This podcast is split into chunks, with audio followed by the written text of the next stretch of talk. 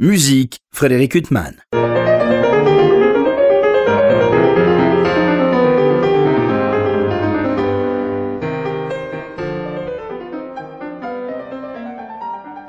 Bonjour Frédéric Huttman au micro, j'ai le plaisir de vous retrouver pour un nouvel entretien. Jeudi, j'ai l'immense plaisir d'avoir deux invités. Euh, Anne Lebozek, bonjour. Bonjour Frédéric. Sandrine Tilly, bonjour. Bonjour Frédéric. Alors, je vous reçois euh, l'une et l'autre, Sandrine Tilly, flûtiste, et Anne Lebozek, pianiste, à l'occasion de l'apparition d'un disque aussi beau que passionnant, avec une œuvre, un des, chefs, un des grands chefs-d'œuvre de votre formation, mais aussi de la formation violon-piano, on va en parler, qui est la sonate pour flûte et piano, opus 94 de Prokofiev, avec trois œuvres qu'à ma grande honte, je ne connaissais pas, une sonate pour flûte et piano d'Edison Denisov. D'ailleurs, c'est drôle, il s'appelle Edison parce que son père, euh, je crois, était un physicien. Euh, oui, et je crois qu'il était euh, en fait tout à fait fasciné par l'épopée électricité. et puis, alors, deux œuvres de compositeurs dont je ne connaissais pas, là non plus, à ma grande honte, le nom, avec, des œuvres magnifiques. Une sonate pour flûte et piano de Paul Juon. Alors, quand on voit le nom, on se dit comme il est russe, mais en fait, il était né en Suisse. et puis, il a vécu, il est mort en Suisse. Mais c'est quand, même, c'est quand même compositeur russe. Oui, il est d'origine suisse. D'ailleurs, apparemment, j'ai eu l'info ce matin, ça se, ça se dit Louan. Ah bah. Voilà, donc, oui. Bon, alors que son petit-fils veuille m'excuser, puisque vous avez fait valoir qu'il avait un petit-fils. Voilà. Et puis Yuri Kornakov, alors lui, pur euh, russe. Et puis avec une musique aussi qui sonne euh, très très russe, avec donc quatre chefs-d'œuvre très très différents. Euh, donc l'idée, alors d'abord, moi, je vous ai écouté présenter ce disque. Euh, visiblement, il y a un bonheur pour vous de jouer et de jouer ensemble, euh, qui remonte à une certaine euh, période aussi. Je ne sais pas qui veut parler de ce bonheur de jouer ensemble. Oh, ben, si on pouvait en parler ensemble, ce serait pas mal, justement. Oui, non, c'est du bonheur, c'est de la joie, c'est des années, des années d'amitié, de, de, de, musicales et de découvertes de répertoire. On a pas mal sillonné aussi quand même un petit peu les routes des concerts, différents pays, différents voyages. voilà, ça, ça, finit par créer aussi non seulement le lien immédiat de, l'entente, de l'affection, de l'amitié, et puis de, l'entente musicale aussi, mais simplement un, lien de, vie. Au bout d'un moment, les, les quatuors à cordes connaissent très bien ça. Alors, l'épopée du, duo flûte et piano est bien entendu moins euh, extraordinairement euh, rapprochée. Et, vous êtes deux. Et, jalouse, ça, enlève des conflits. voilà, jalouse d'elle-même que le quatuor à cordes, mais il y a quand même quelque chose qui, qui est pérenne en tout cas. Oui, Sandrine Tilly, si vous voulez répondre là-dessus aussi. vous êtes connu au CNSM euh, On s'est connu au CNSM euh, quand on avait 17 ans, il y a très peu de temps. Et Je ne vous détrompe pas. et c'est vrai qu'on a tout de suite euh, accroché l'une avec l'autre. On avait très envie l'une et l'autre de jouer avec quelqu'un d'autre. Et on a, on a, on a développé euh, cette, cette, espèce de, science du duo, puisque pour nous, le duo n'était pas une flûte accompagnée d'un piano. Je n'aime pas ce mot accompagnateur. Euh, il y a une flûte et un piano qui forment un duo, euh, parfois un seul et même instrument. Et c'est vrai, quand nous étions étudiantes au conservatoire, on passait énormément de temps à jouer l'une avec l'autre. C'était plusieurs soirées par semaine, comme l'aurait fait justement un quatuor à cordes. Et, on a essayé de trouver la même essence de musique de chambre dans notre formation de duo que l'aurait fait un quatuor à cordes. Alors, l'une et l'autre, vous avez des activités euh, considérables. vous, Sandrine Tilly, vous êtes flûte solo de l'Orchestre du Capitole de Toulouse, entre autres. Euh, tout, à fait, oui. Et puis, vous enseignez aussi. Euh, aussi. Et à Toulouse Oui, j'enseigne à l'Institut supérieur des arts de Toulouse, qui est l'établissement supérieur d'enseignement des beaux-arts et de la musique à Toulouse. Et alors vous, Anne Lebozek, donc on vous connaît aussi euh, comme enseignante, comme euh, musicien, comme pianiste. Vous travaillez énormément, et vous êtes très connue pour travailler aussi beaucoup avec les chanteurs. Mhm. Euh, et puis vous avez une classe au CNSM, voilà, chant piano. J'enseigne l'accompagnement vocal, qui est un terme très général qui permet de mettre beaucoup de choses dedans. très spécifiquement, on, on, s'oriente vers le répertoire du lead et de l'oratorio. Le lead en plusieurs langues, bien, bien, entendu spécifiquement en français et en allemand, puisque ce sont les deux grands corpus. Mais évidemment aussi euh, la mélodie anglaise. On a également une, excellente euh, euh, classe de, diction russe, donc on peut aborder justement la mélodie russe. et bon, l'idée est de ne pas se limiter justement en termes de découverte. Les, langues sont un facteur éventuellement limitant. En tout cas, il faut bien aborder ce, répertoire d'une manière à bien comprendre toujours ce qui est dit. Mais le, fait d'enseigner l'accompagnement met justement la question au cœur de la place du piano au, sein de toutes ces musiques et qu'est-ce qui est entendu ou sous-entendu ou peut-être mal entendu dans le terme d'accompagnement? Je, rebondis là-dessus parce que Sandrine vient de l'évoquer. Euh, pour moi, c'est vraiment la compagnie en fait. C'est la compagnie mutuelle et l'accompagnement est pour moi une expérience absolument mutuelle. Euh, donc, euh, je crois qu'hier, après le, concert qu'on a donné, Sandrine et moi, quelqu'un est venu nous parler de ce nouvel instrument qu'on avait inventé toutes les deux et qu'il faudrait lui donner un nom. Alors, on a cherché flupia ou plaful et j'ai trouvé ça très, très, très joli comme, euh, comme idée. Et, voilà, je, vous la livre parce que c'est tout neuf. Mais il est vrai que souvent, on va écouter des concerts de musique de chambre et puis on a l'impression que des grands talents sont réunis pour l'occasion, mais qu'au fond, il y a il n'y a pas un travail, un itinéraire commun. Et vous, on a l'impression, enfin, ça me faisait penser à ces grands duos euh, que j'ai assistés. Pour... Enfin, je pense à Janos Starker, Georgi Sebok, à ces duos-là. Enfin, je pense pas automatiquement. gentil à vous. Hein. Mais à ces grands duos où justement, on a l'impression que c'est deux âmes euh, qui communient. Euh, oui, alors c'est assez mystérieux parce que évidemment, en ce qui nous concerne, les années sont là aussi pour pour sceller tout ce travail qu'on a fait. Mais je pense que cette alchimie, elle existait dès le départ entre nous. Peut-être on aurait mis un micro il y a 25 ans, c'était pas, enfin, c'était certainement différent mais peut-être qu'il y avait déjà une complicité euh, immédiate et mutuelle, justement.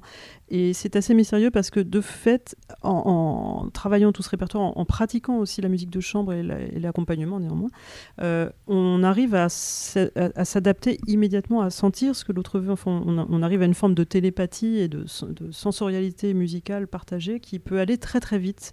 Avec certains partenaires, on n'a pas besoin d'avoir travaillé très longtemps pour se trouver sur un plan très très subtil. Et avec d'autres, ben non, ça marche pas forcément et, peut-être le travail à ce moment-là aide, mais peut-être aussi pas forcément. Et puis pour vous, quand même, Sandrine, je pense que c'est aussi un complément. Enfin, vous êtes flûte solo d'un des grands orchestres français, donc un tout autre répertoire. Là, vous vous retrouvez en musique de chambre, euh, c'est quand même une nécessité, je pense. C'est absolument nécessaire, c'est totalement complémentaire. Et hum, par exemple, dans le cas de, de, notre euh, disque de sonate russe, c'est apparu pour moi comme une évidence d'aborder ce répertoire après l'avoir abordé comme flûte solo dans un grand orchestre qui a joué énormément de musique russe les, les, les, 15 dernières années, puisqu'on avait un chef euh, russe, Tugan Sokiev, qui, qui excelle dans, dans, dans, toutes les symphonies de Shostakovich, de Prokofiev, et c'est vrai que j'avais très envie d'aborder avec Anne et avec nos parcours qui s'étaient étoffés de nouvelles expériences ce répertoire.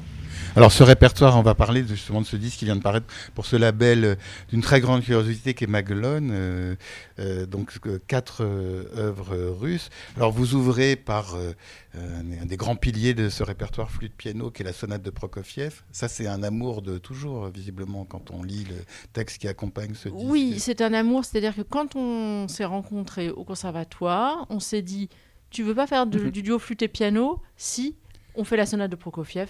Évidemment. Euh, donc, on a joué la sonate de Prokofiev. Euh, je pense que c'était extrêmement frais comme, comme interprétation, mais c'en était une quand même. Et, après, on a, on a étoffé notre répertoire. On a énormément euh, travaillé sur la musique française. Et c'est vrai qu'il y a, y a quelques années, enfin, il y a plusieurs années, on a repris la sonate de Prokofiev pour un concert. et Anne m'a dit Ah, bah Sandrine, ça se voit que tu travailles avec un chef russe. Et cette sonate de Prokofiev, c'est vrai que j'avais complètement changé ma manière de la jouer. Anne a, réagi avec euh, aussi le, parcours qu'elle avait fait et on a eu vraiment envie de l'enregistrer. Vous, Anne, c'est une sonate que vous jouez avec des violonistes aussi, cette sonate? Eh bien, je dois dire que non. Mais c'est un choix ou c'est les circonstances euh? Non, alors peut-être euh, dans mon parcours avec les violonistes, j'ai relativement peu abordé le répertoire russe. Et hum, je, crois que ce serait pas de toute façon une priorité parce que aussi très très égoïstement, j'aime beaucoup moi-même découvrir du répertoire. Donc si c'est pour rejouer toujours la même sonate, alors que je suis très contente de la jouer avec flûte et que c'est d'ailleurs la formation originale pour laquelle elle a été écrite, j'avoue que je, je, préférerais commencer par aller voir euh, ailleurs. Euh, il y a d'autres sonates de Prokofiev écrites originalement pour le violon et c'est intéressant de les aborder aussi. Ceci dit, je comprends très bien que les violonistes aient eu envie de, aient eu envie de s'approprier cette œuvre. Oui, parce, parce qu'au risque de vous choquer, moi j'aime autant autant l'écouter à la flûte Ah, qu'au ça violon. C'est un bonheur choque pas du tout. différent, très différent. Enfin, on a l'impression que c'est vraiment une autre œuvre. euh. Ah oui, oui, mais d'ailleurs, euh, je pense qu'au niveau pianistique, ça se jouerait pas pareil. C'est ça qui est absolument passionnant, c'est qu'on touche là à des, à des, des- des sensibilités justement de, de, de, de type de phrasé, simplement de nécessité instrumentale aussi qui sont pas, pas les mêmes. Il y a évidemment quelques, quelques transformations de la partition adaptées à l'instrument, mais euh, euh, à, à part ça, euh, en- pianistiquement parlant, je ne vais pas du tout jouer pareil avec, euh, avec une flûte ou avec un violon, alors que ce sont les mêmes tessitures. Oui, mais ne serait-ce que le deuxième mouvement, qui est peut-être euh, qui, exprime un côté plus motorique peut-être au, violon et, qui a plus de douceur euh, dès lors qu'on entend la flûte. Enfin, c'était frappant hier en vous, vous entendant jouer. C'est pas le même euh, mouvement. Non, non, ça, raconte complètement autre chose. Et c'est là que, d'ailleurs se situe l'écoute différente en tant que, partenaire. C'est-à-dire, c'est pas simplement le, le- s'adapter à un type de son, s'adapter à, un- type de phrasé, c'est vraiment vivre une expérience de type différent. Euh, chaque, chaque instrument véhicule avec lui euh, quelque chose de totalement identitaire.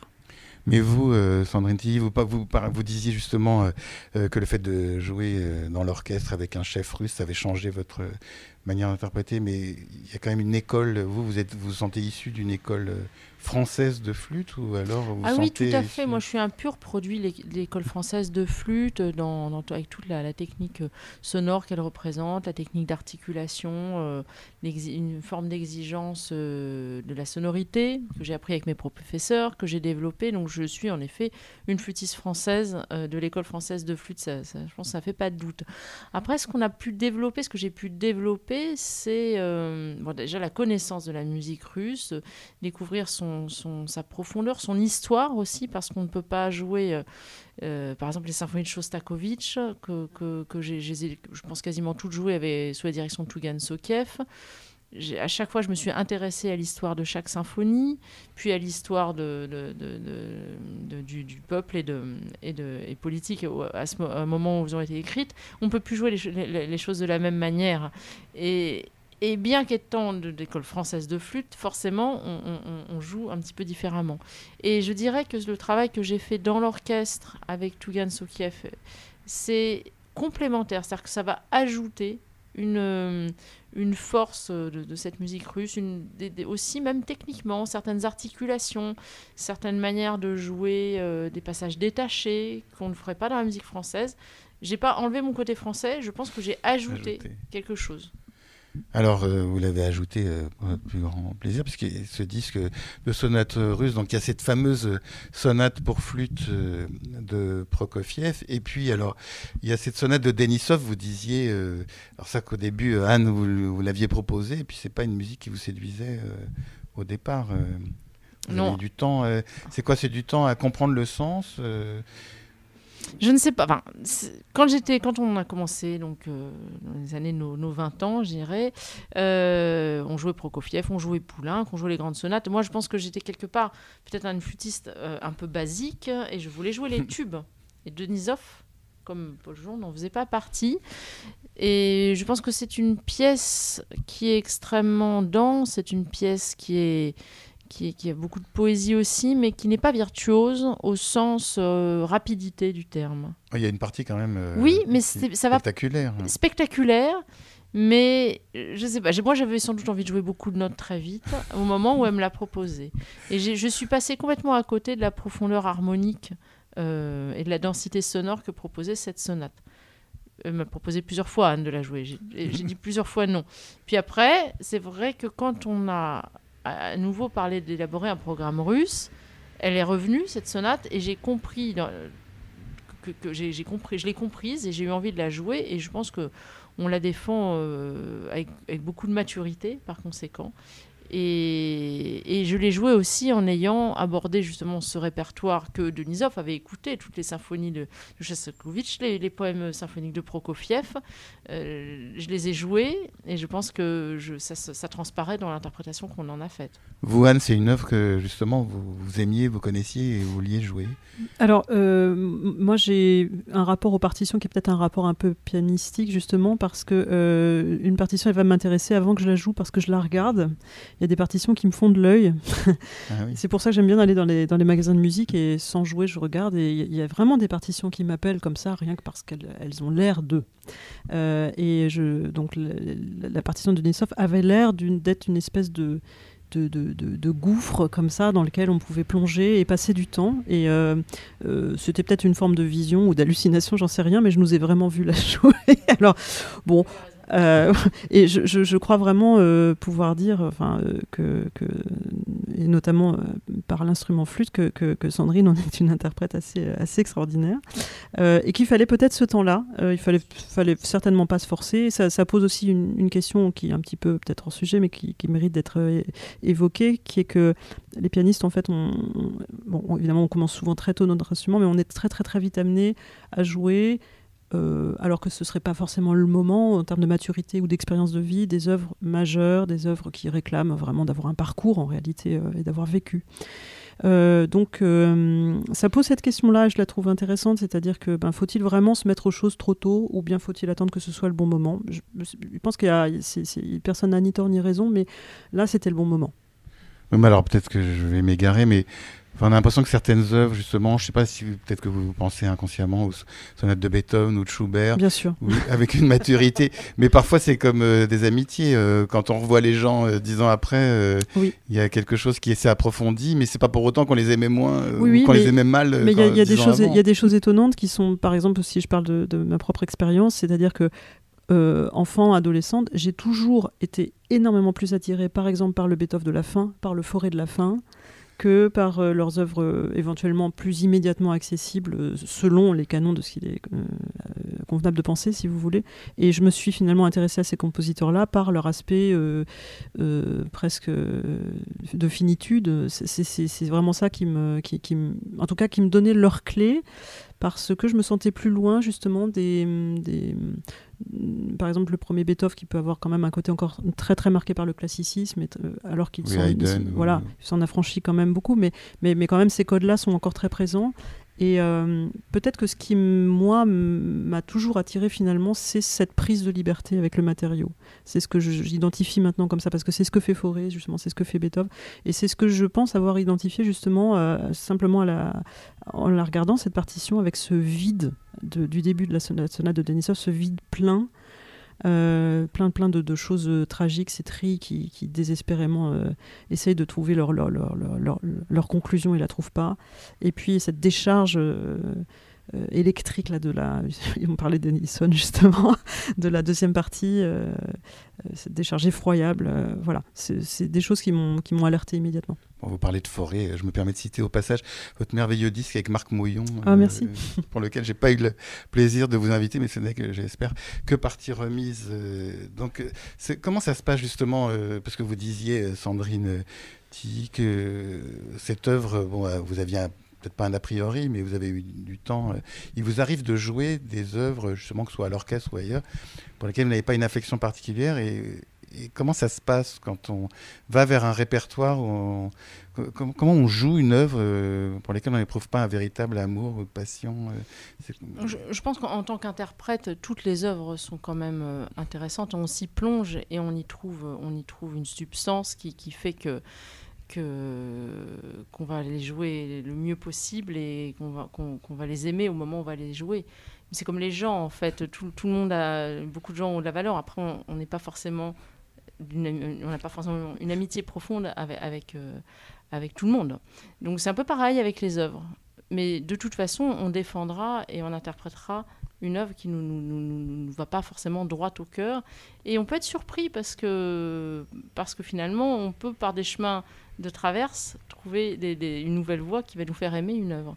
Alors c'est vrai qu'à l'orchestre, je ne choisis pas ce que je vais jouer. Et parfois, je, dois jouer des, partitions qui, qui- que je n'aurais pas choisies. Mais c'est toujours des belles rencontres quand même. Et alors juste une parenthèse vos répertoires préférés à l'orchestre les œuvres que, une vous adorez euh, Ça, c'est une question à laquelle j'ai du mal à répondre parce que parce c'est tellement vaste et je dirais que je vais me passionner pour une œuvre que, que je vais jouer, puis après, la- l'année d'a- d'après, ça va être une autre. Bon, j'adore les symphonies de Brahms, euh, j'aime beaucoup les symphonies de Shostakovich. la, la quatrième notamment pour voilà, la flûte oui, oui. euh, Et vous a après, bien gâté je dirais que les, les œuvres orchestrales qui me passionnent le plus ne sont pas forcément celles où il y a les plus grands solos de flûte. J'aime beaucoup les solos de flûte, j'adore jouer les solos de flûte, mais quand même, c'est pas, pas, pas le moteur de, ma, de, mon amour pour certaines pièces. Alors on va revenir à ce disque. On va aborder un compositeur. Alors alors lui, je ne le connaissais pas du tout, mais je, crois que je ne suis pas le seul. C'est magnifique comme sonate. Vous disiez en le présentant un peu le Brahms euh, russe, Paul Juon. Euh, c'est vous, Anne, qui avez trouvé cette œuvre euh bah Oui, c'était encore une, une, trouvaille d'un magasin de musique avec une partition qui m'a cligné de l'œil. Oui. Mais c'est un mm. compositeur que vous connaissiez Pas du tout. Non, non, je et pense quoi, que vous cherchiez du répertoire pour flûte et piano Oui, oui, j'ai trouvé. D'abord, la... c'est bête à dire, mais la couverture était très jolie. Donc, euh, bah, c'est comme une pochette de disque, euh, soit dit en passant. Voilà, il faut quand même que ça soit aussi ah, en harmonie avec le contenu. Euh, non, mais bon, voilà, je l'ai ouverte et je me suis dit tiens, c'est joli. Et puis j'ai vu que dans le troisième mouvement, il y avait aussi un, dialogue intéressant dans, simplement dans la gestion aussi des, grands solos, parce que c'est une partition où chaque instrument est aussi pas mal traité de manière concertante en soliste lui-même. Et euh, c'est assez rare en fait que le piano prenne autant de place. le, surnom Brahms russe effectivement donné à Paul Jon puisqu'il a enseigné la composition à Berlin et euh, a été très très marqué finalement par cette esthétique également et certainement par la langue. Euh, bon bah cette, cette, dénomination de lui trouve vraiment du sens en fait quand on, quand on, quand on lit cette partition. Il y a c'est vrai un enjeu très mm, romantique tardif et, très germanique finalement dans la manière de, gérer notamment le la, partie de piano dans le troisième mouvement. Mais alors dans le premier mouvement, il y a un passage martial depuis que je vous ai entendu le jouer, vers la fin du premier mouvement qui m'évoque euh, un peu du Berg ou je sais pas. Euh, moi, je pensais un petit peu à Indemit quand je oui, quand, ça. quand on le joue. je me dis, mais ça évoque vraiment d'autres compositeurs du XXe siècle, alors que le reste c'est plus dans la lignée. oui, le, premier mouvement est peut-être un, un, peu plus une forme de, de fantaisie de, un peu psychanalytique où on passe d'un mode de langage à un autre, c'est un petit peu un patchwork. Euh, les deux autres mouvements sont, sont plus structurés autour d'idées euh, plus, plus communes, effectivement. Alors, je me retourne euh, vers vous, Sandrine, parce que vous, vous on a oublié d'évoquer cette question, parce que Denisov, vous avez eu trois maîtres qui ont travaillé avec Denisov. notamment Aurel Nicolet. Notamment Aurel Nicolet, oui. Oui, et vous en en parlez à l'époque Ou alors vous avez étudié Je ne sais, je ne sais plus. je, je, pense qu'Aurel Nicolet m'en avait parlé. Je pense que Pierre Evarto aussi. Mais je n'avais pas abordé cette musique euh, avec eux. Et alors, quand on parle de ce répertoire, de ces œuvres, euh, parce que bon, sonate russe, euh, en fait, on se demande ce que ces quatre compositeurs ont en commun, euh, si ce n'est le fait qu'ils sont russes et que les sonates sont magnifiques, les œuvres sont magnifiques. Mais qu'est-ce que ces œuvres ont en commun au niveau écriture? Elles ont quelque chose ou? Alors elles ont en commun euh, d'abord le fait d'être extraordinairement contrastées. Enfin, je veux dire, y a, la rupture est aussi une forme de. Enfin, c'est ce qui nous intéresse en l'occurrence dans, ce programme, c'est vraiment de, de, de, montrer que ces, ces, visages très quand même sculptés à la serpe, hein, c'est quand même des identités très très fortes, euh, montrent euh, un chemin vers, vers peut-être une identité qui est beaucoup plus vaste que ce que justement nous en tant que Français on peut, on peut considérer euh, comme, comme une identité peut-être de nation, euh, même si euh, on, peut, on peut considérer dans la même, période qu'un Forêt, un Debussy et Ravel n'ont pas du tout écrit la même musique, il y a quand même quelque chose de très commun. Et là, effectivement, on, peut trouver des, influences très contradictoires hein, dans, ce disque. Et je pense que c'est le centre d'intérêt de la chose, c'est de s'être plongé aussi dans des, dans des formes de discours, des formes d'expérimentation musicale qui sont tellement diverses et qui sont, comme le disait Sandrine tout à l'heure, aussi tellement intimement liées aux conditions, aux contextes euh, socio-historiques dans lesquels elles ont été composées, de voir comme un compositeur est marqué par son environnement, marqué par son destin, marqué par la pression qui s'exerce sur lui ou la liberté qu'il a, euh, le, bonheur de pouvoir euh, vivre, voilà, que tout ça forge des, formes simplement de discours et de manière d'envisager l'expression, euh, l'expression musicale, euh, la, forme de la liberté d'expression aussi. Tout ça est, au cœur du disque et certainement ça, ça, ça, mérite d'être considéré comme le lion hein, des choses. Alors Paul Juon, donc il est né en Russie, puis il était un grand germanophone, donc il est allé en Allemagne, il est allé enseigner, puis il a été chassé par le nazisme en 1934, il est allé la fin de sa Suisse, vie en Suisse. Et donc c'est aussi c'est un itinéraire, euh, cette influence germanique. euh. Alors, bah, les, liens entre la, Russie et l'Allemagne ont, en fait préexisté, bien sûr, et ont toujours été forts, et notamment, bah, on sait bien, dans le domaine justement euh, culturel, dans le domaine des arts, l'Allemagne était quand même un phare absolu. donc, pour la, devenir professeur de composition à Berlin, c'était quand même une forme de consécration, et ça a été quand même son destin. Alors, on peut se demander quelle a été, comment dire, la capacité tellement rapide d'oubli euh, de l'œuvre, euh, d'ailleurs très importante, euh, de, ce compositeur, Paul Il Gion. y a des œuvres, excusez-moi de vous interrompre, pour piano seul euh, que vous Alors, avez joué il y a des œuvres pour piano seul, il y a beaucoup de musique de chambre, il y a des symphonies.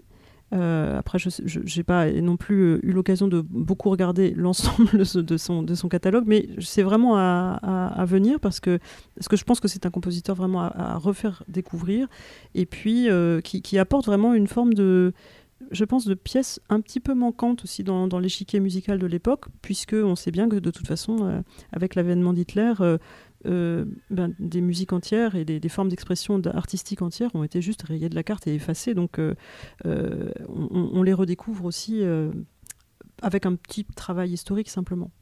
Alors, on est frappé aussi. Alors, Sandrine Tilly, quand on écoute ses œuvres, elles sont quand même très valorisantes. Pour, enfin, elles sont très, comment dire, euh, il y a des œuvres dont on dit qu'elles sont violonistiques, et là, elles sont, comment on dit pour la flûte Flûtistiques. Flûtistiques. Elles sont, c'est vrai, valorisantes. Enfin, valorisantes, je me suis mal exprimé. Euh, Je- la je voulais flûte dire, c'est est, vraiment, elles font- est très très bien. c'est tr- les, les quatre pièces sont Oui. très très bien écrites pour la flûte de manière différente. Mais on- en, en aucun, à aucun moment la flûte est vraiment accompagnée. C'est vraiment le duo, je trouve, qui est mis à l'honneur, puisqu'elles sont aussi très très bien écrites pour le piano. Bah, Chaque- Prokofiev, chacun- déjà, c'était voilà, un grand pianiste. Prokofiev, c'était un immense pianiste. Mais chacune des œuvres a une très belle écriture pour le piano et une très belle écriture pour la flûte. C'est vrai que dans le cas de la flûte, euh, beaucoup, de, de- de- beaucoup de visages de la flûte sont, sont découverts dans, dans le disque.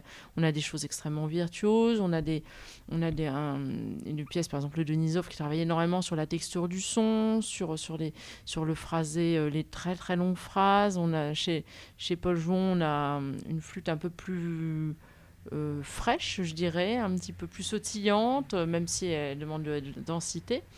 Donc on, on- voit beaucoup de visages de la flûte dans ce disque. Mais alors, question idiote, tant pis.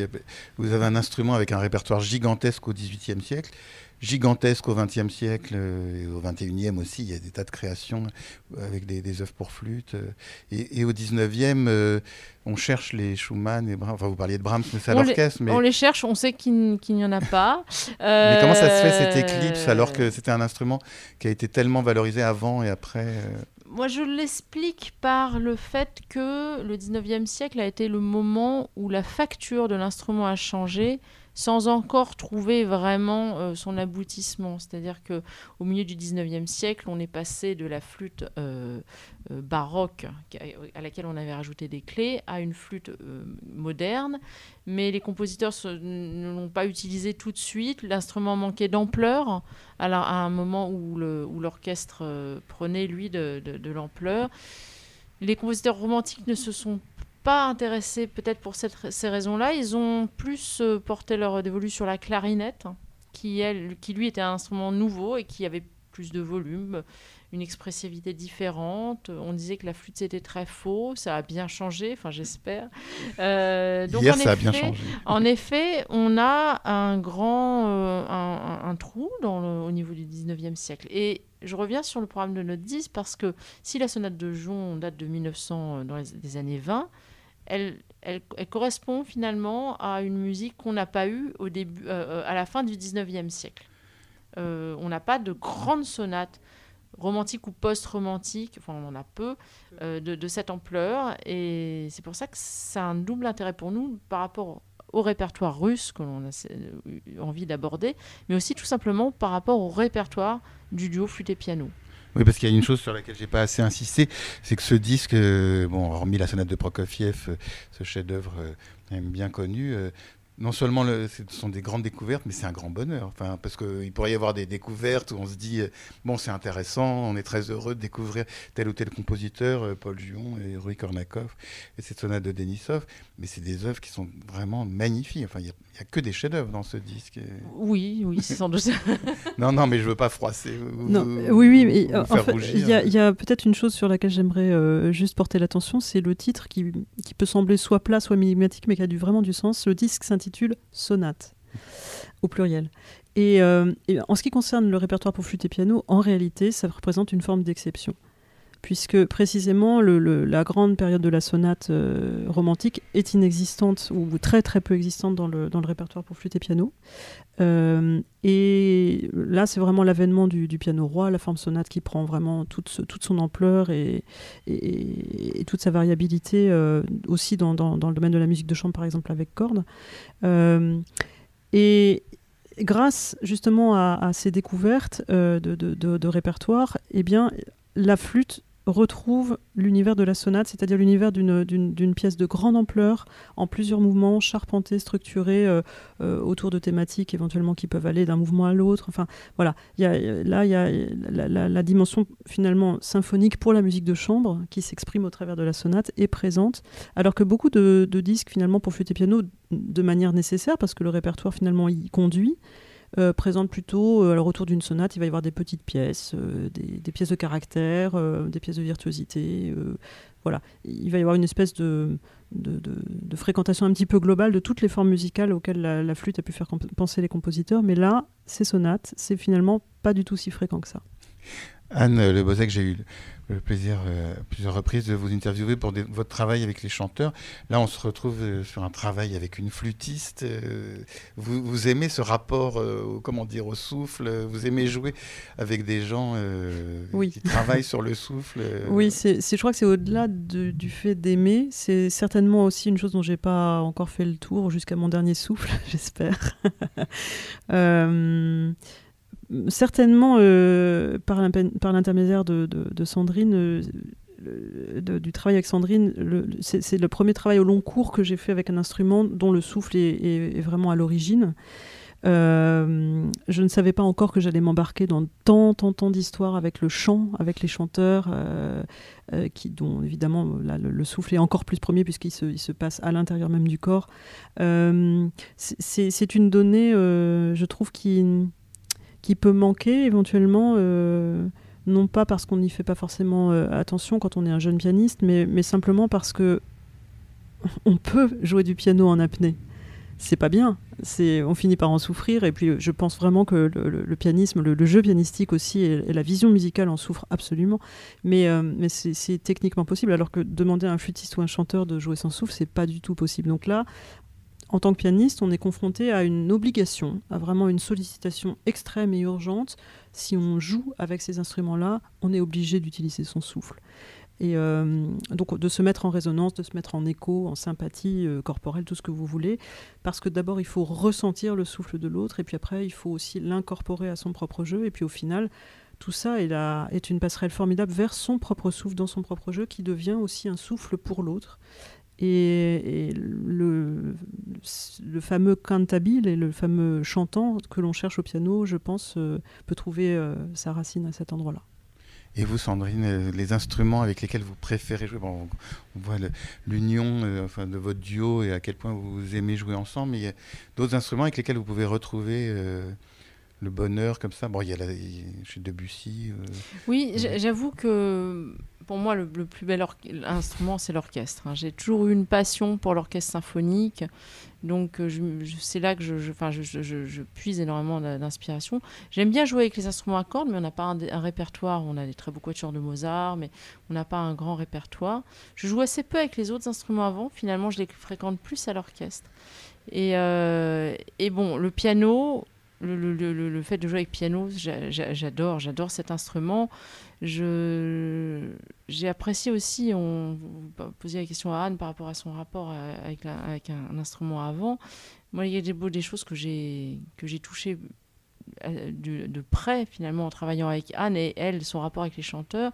C'est-à-dire que comme un pianiste peut jouer en apnée, même s'il ne faut pas le faire, un flûtiste peut jouer sans euh, sans mots.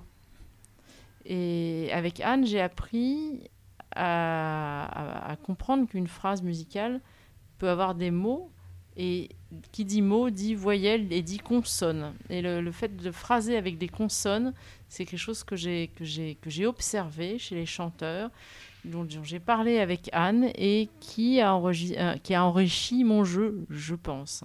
J'aime beaucoup ce concept de, de jouer, de jouer euh, comme les chanteurs parce que eux ont des mots. Moi, je pourrais vous interroger des heures euh, sur ces sujets euh, magnifiques, mais euh, on va terminer cet entretien avec la dernière œuvre de ce disque, qui est aussi très très différente, une autre sonate, la quatrième, sonate pour flûte et piano opus 23 de Yuri Kornakov. Non plus, on peut pas dire qu'il embarrasse les salles de concert ni les bacs Les des disquaires. Les encyclopédies musicales. Et c'est une sonate absolument Ouais, merveilleuse. c'est merveilleux. ouais. Et euh, vous en avez joué en concert euh, les deux derniers mouvements. euh, et c'est. on a même enregistré le premier. oui, oui, vous avez- vous avez- bien sûr, l'intégrale est enregistrée Pardon, sur le disque une blague. paru encore une fois pour le label Maglone. Ça aussi, c'est une œuvre incroyable. Oui, euh, c'est- vraiment le, le quatrième visage. Alors là, l'influence, par exemple, de, de Shostakovich, euh, et que Sandrine a énormément fréquent- fréquenté à l'orchestre, euh, est, est absolument manifeste. Et là, il y avait quelque chose dans notre travail qui, pour moi, était entre guillemets très, très pratique, parce que finalement, moi, pour le coup, j'ai pas tellement joué de Shostakovich. Mais c'est que là, euh, il suffisait de- de- d'emboîter le pas à Sandrine, euh, clairement. il y avait une, connaissance de- dans la pratique euh, de, de- de ce répertoire et puis certainement aussi la, la vision simplement de, de- du caractère oppressif hein, de, de cette musique qui, était, qui était très incarnée déjà. Donc il s'agissait vraiment de, de se mettre à la- à- l'unisson au diapason de ça et de suivre. Et comment elle est écrite pour la flûte, cette sonate Euh, Vous êtes entré dedans avec facilité ou alors vraiment c'est une écriture complexe euh, Disons que avec, euh, moi j'ai tout de suite comprise euh, dans, dans, dans, dans son discours musical, euh, oui, de, de par ce que ce que Anne disait, mon contact avec les symphonies de Shostakovich. Euh, par contre, c'est une sonate de bravoure au niveau technique, que ce soit pour le piano que pour la flûte. C'est extrêmement difficile, extrêmement difficile. Et, mais c'était chouette aussi de parcourir cette aventure d'une nouvelle sonate extrêmement difficile techniquement ensemble.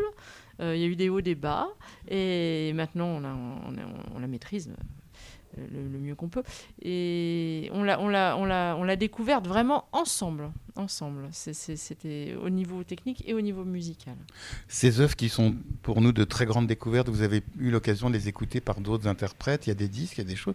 Pour moi, c'est des œuvres inédites. euh, Alors, mais, non, vous n'avez pas pu. Pas tant que ça. Bah, Prokofiev, évidemment, euh, voilà, ça fait, c'est, c'est normal.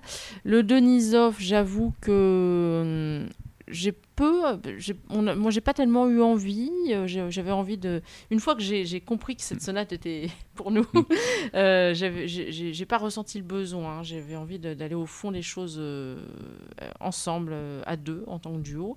Quant aux deux autres, euh, évidemment, là- euh, la, la sonate de Juon, euh, il n'y a pas d'enregistrement.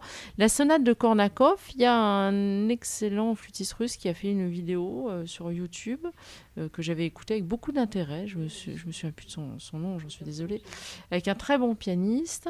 Et c'est, j'avais échangé avec ce flûtiste et c'est comme ça que j'avais découvert cette sonate. Il est, c'était extrêmement bien joué. En tout cas, c'est un très grand bonheur que ce disque.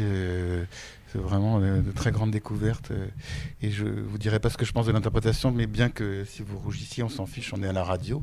En tout cas, euh, je rappelle donc ce disque de sonate russe euh, Prokofiev, Juon Kornakov et Denisov. Sandrine Tilly, il me reste à vous remercier d'avoir été mon invité. Merci à vous. Et Anne Lebozek, il me reste également à vous remercier d'avoir été Merci de votre invitation, Frédéric. Merci. Pour illustrer cet entretien avec la flûtiste Sandrine Tilly et la pianiste Anne Lebozek, je vous propose de les écouter interpréter la sonate pour flûte et piano opus 94 de Serge Prokofiev. Je vous souhaite une belle écoute. Bonne fin de soirée sur RCJ.